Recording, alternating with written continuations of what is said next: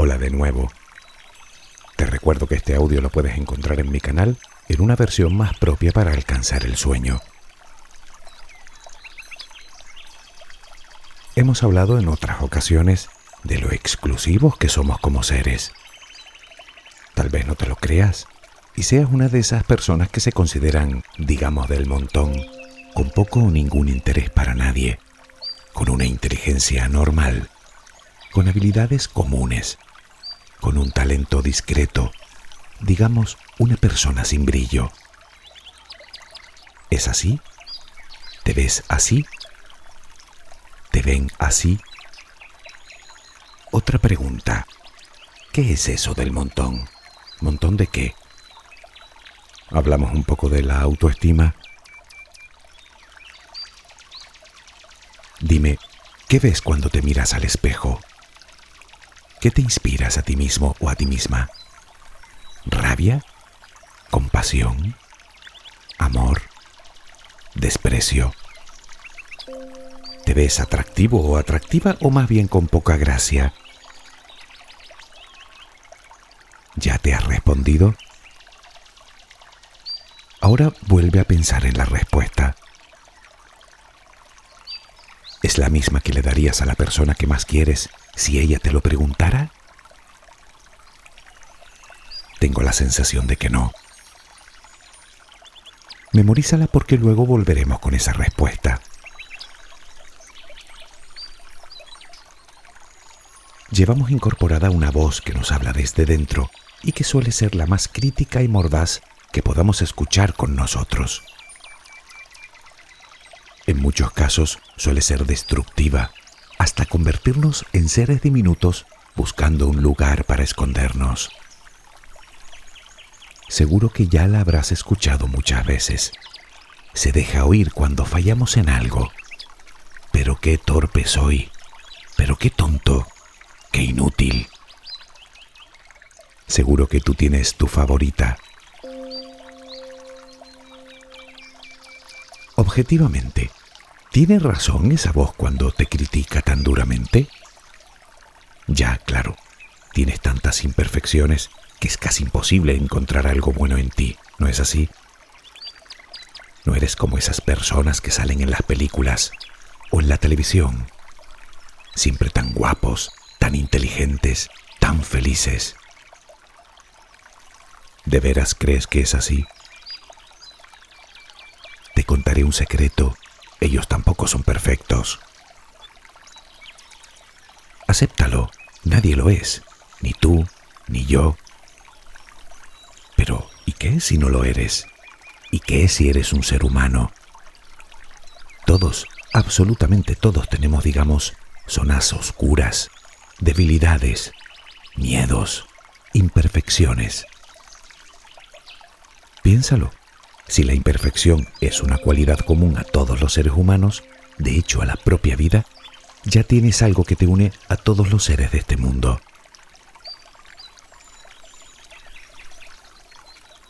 Lo que te propongo es bien sencillo, comenzar a aceptarlo, pero aceptarlo de verdad no eres ni mejor ni peor que nadie, tan solo diferente. Ahora pensarás que para algunas personas ser diferente le supone una ventaja, mientras que para ti es un lastre. ¿Seguro? ¿No se te ha ocurrido pensar que tu singularidad podría ser tu mayor aliada? Intenta buscar dos copos de nieve iguales. Te adelanto que no lo vas a encontrar. ¿Alguno te parece más importante que el otro por ser diferente? Si de hecho todos lo son. Algo así pasa contigo, y conmigo, y con la guapa actriz de cine. Todos pertenecemos a la misma familia en la que todos los miembros somos importantes y necesarios.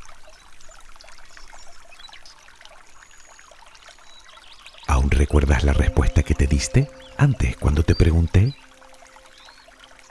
Pues debes saber que es el fiel reflejo de la imagen que tienes de ti mismo o de ti misma. Y no hablo de la que sale en el espejo, sino de la que tienes grabada a fuego en tu cabeza. Todos tenemos una imagen mental de quiénes somos, qué aspecto tenemos, nuestras debilidades, nuestras fortalezas. El término autoimagen se utiliza para referirse a la imagen mental que alguien tiene de sí mismo. Esta imagen es, en última instancia, la responsable de nuestro grado de autoestima. Pero empecemos por el principio. Nadie nace con un nivel de autoestima predeterminado. Dicho grado se va desarrollando a lo largo de nuestra vida y los factores que intervienen en su formación y desarrollo pueden dividirse en dos grandes grupos, digamos, los factores ambientales y los factores puramente cognitivos. En los primeros se hace referencia a los acontecimientos, anécdotas, circunstancias y situaciones que vivimos a lo largo de nuestra existencia. Naturalmente se incluyen en este grupo las relaciones que hayamos mantenido con familiares, amigos, maestros. Ya sabes que en muchos casos es a ellos a quienes escuchamos cuando nuestra voz crítica hace su aparición.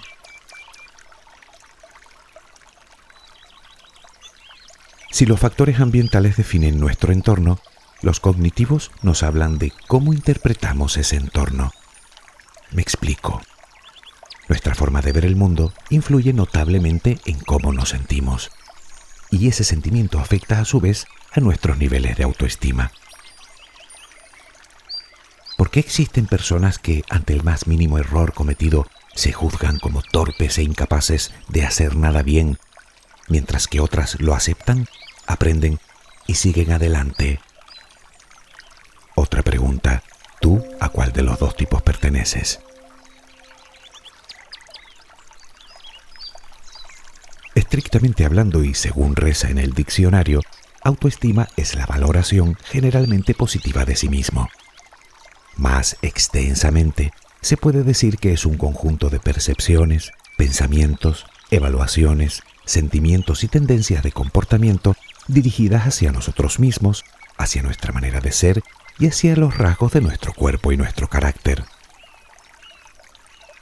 Por otro lado, la baja autoestima se define como la dificultad que tiene la persona para sentirse valiosa en lo profundo de sí mismo y por tanto digna de ser amada por los demás.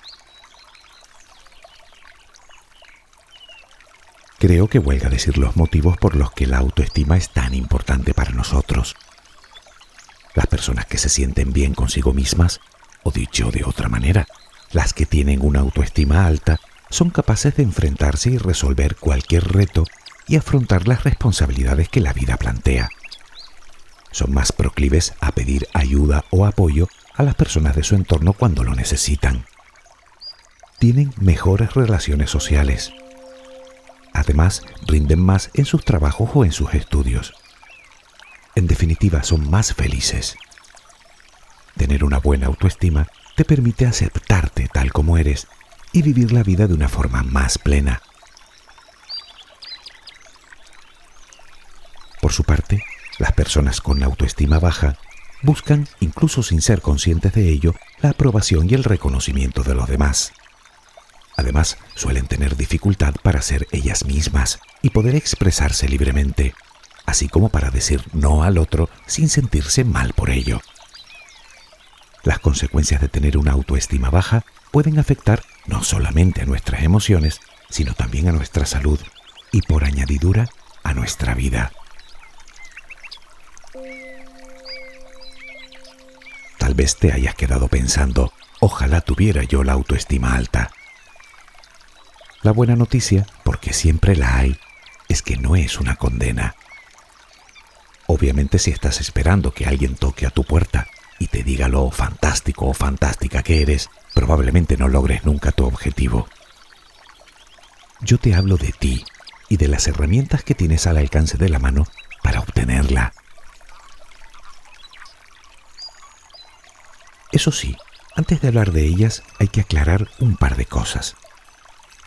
La primera es que la autoestima es un sentido de satisfacción que viene de reconocer y apreciar nuestro propio valor, pero desde el amor que nos profesamos a nosotros mismos. Por lo tanto, el primer y fundamental paso es empezar a querernos como merecemos.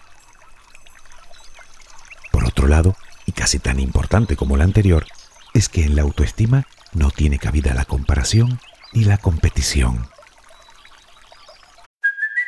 Hey, it's Kaylee Cuoco for Priceline. Ready to go to your happy place for a happy price? Well, why didn't you say so? Just download the Priceline app right now and save up to 60% on hotels. So, whether it's Cousin Kevin's Kazoo concert in Kansas City, go Kevin, or Becky's Bachelorette Bash in Bermuda, you never have to miss a trip ever again. So, download the Priceline app today. Your savings are waiting. Go to your happy place for a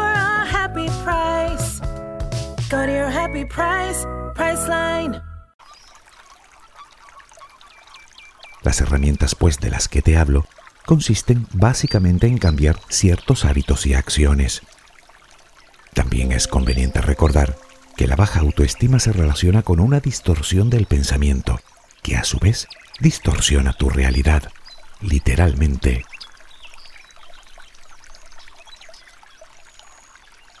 Así pues, si se trata de una forma inadecuada o equívoca de pensar, parece natural que la siguiente acción se dirija a corregir estos errores. Comienza pues por silenciar tu voz crítica. Ya está bien de tanto automaltrato psicológico. Se acabó eso de decir nunca lo haré bien, o no soy capaz, o soy un torpe. No aceptes nunca esos pensamientos. Cuando acudan a tu cabeza simplemente di, para. Ten compasión de ti y respétate. Sé consciente de que no estás siendo objetivo u objetiva, de que es tu voz crítica la que habla, de que te has acostumbrado a centrarte solo en tus aspectos negativos. El paso siguiente es cambiar esos pensamientos por otros más positivos. Háblate como hablarías a un ser amado, con cariño, con compasión, con amabilidad. Deja de buscar culpables. Es una pérdida de tiempo y de energía. Pero sobre todo, aprende a amarte y valorarte. De ahí se desprenderá todo lo demás.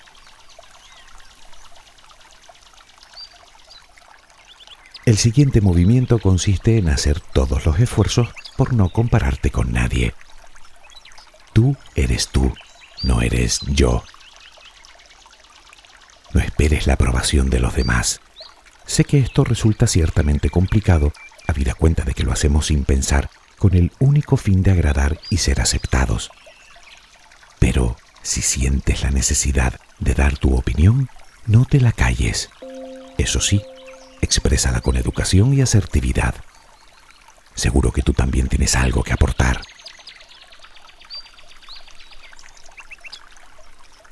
Y si te pido que vigiles lo que dices, te sugiero también que vigiles lo que piensas.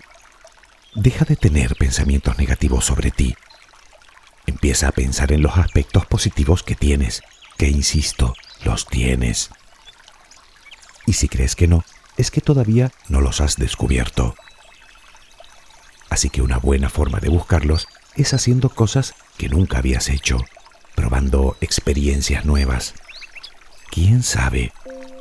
Pero que la meta no sea la perfección, sino la propia experiencia de hacerlo, de vivirlo. Puedes hacer una lista con tus logros y tus aciertos en la vida. Escríbelos. Algo habrás hecho bien. Y ya de paso elabora otra lista con tus cualidades positivas, que seguro que alguna tendrás.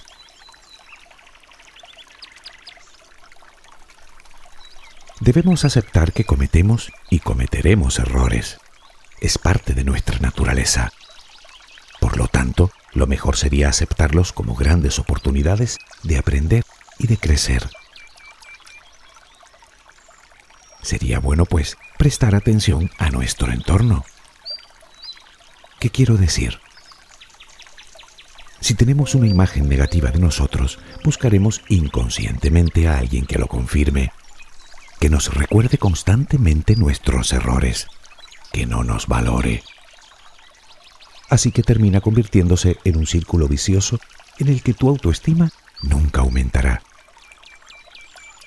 Así que rodéate de gente positiva y vital y acepta los cumplidos. O más bien, créetelos. Otra cosa que resulta muy útil es hacer ejercicio físico. Ya sabes que mitiga la ansiedad y el estrés, mejora nuestra autoimagen, mejora nuestra salud y nos hace más felices. Todo un rosario de motivos para convencernos, ¿no te parece? Es importante también encontrar la raíz de nuestra falta de autoestima. Muy probablemente tenga su germen en la niñez o en la pubertad. Es necesario llegar al fondo de nuestros sentimientos negativos para superarlos por completo. Analiza esos pensamientos, pero hazlo en su justa medida, con objetividad, como lo harías con la persona que más quieres.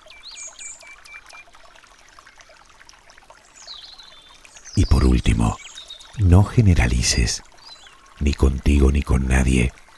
No eres un negado en los deportes porque no sepas jugar al baloncesto, ni eres torpe en los estudios por haber suspendido un examen. Además, el pasado nunca fue garantía de futuro. Lo que ocurriera en tu pasado no tiene por qué determinar tu futuro.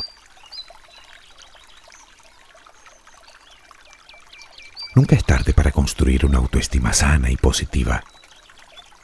A veces se hace necesaria la ayuda de un terapeuta cuando la herida emocional es muy profunda y duradera. En esos casos, por favor, no dudes en acudir. Recuerda que no tienes que cambiar la imagen que los demás tienen de ti. Solo tienes que cambiar la imagen que tú tienes de ti mismo o de ti misma. Todo lo demás actúa como un espejo.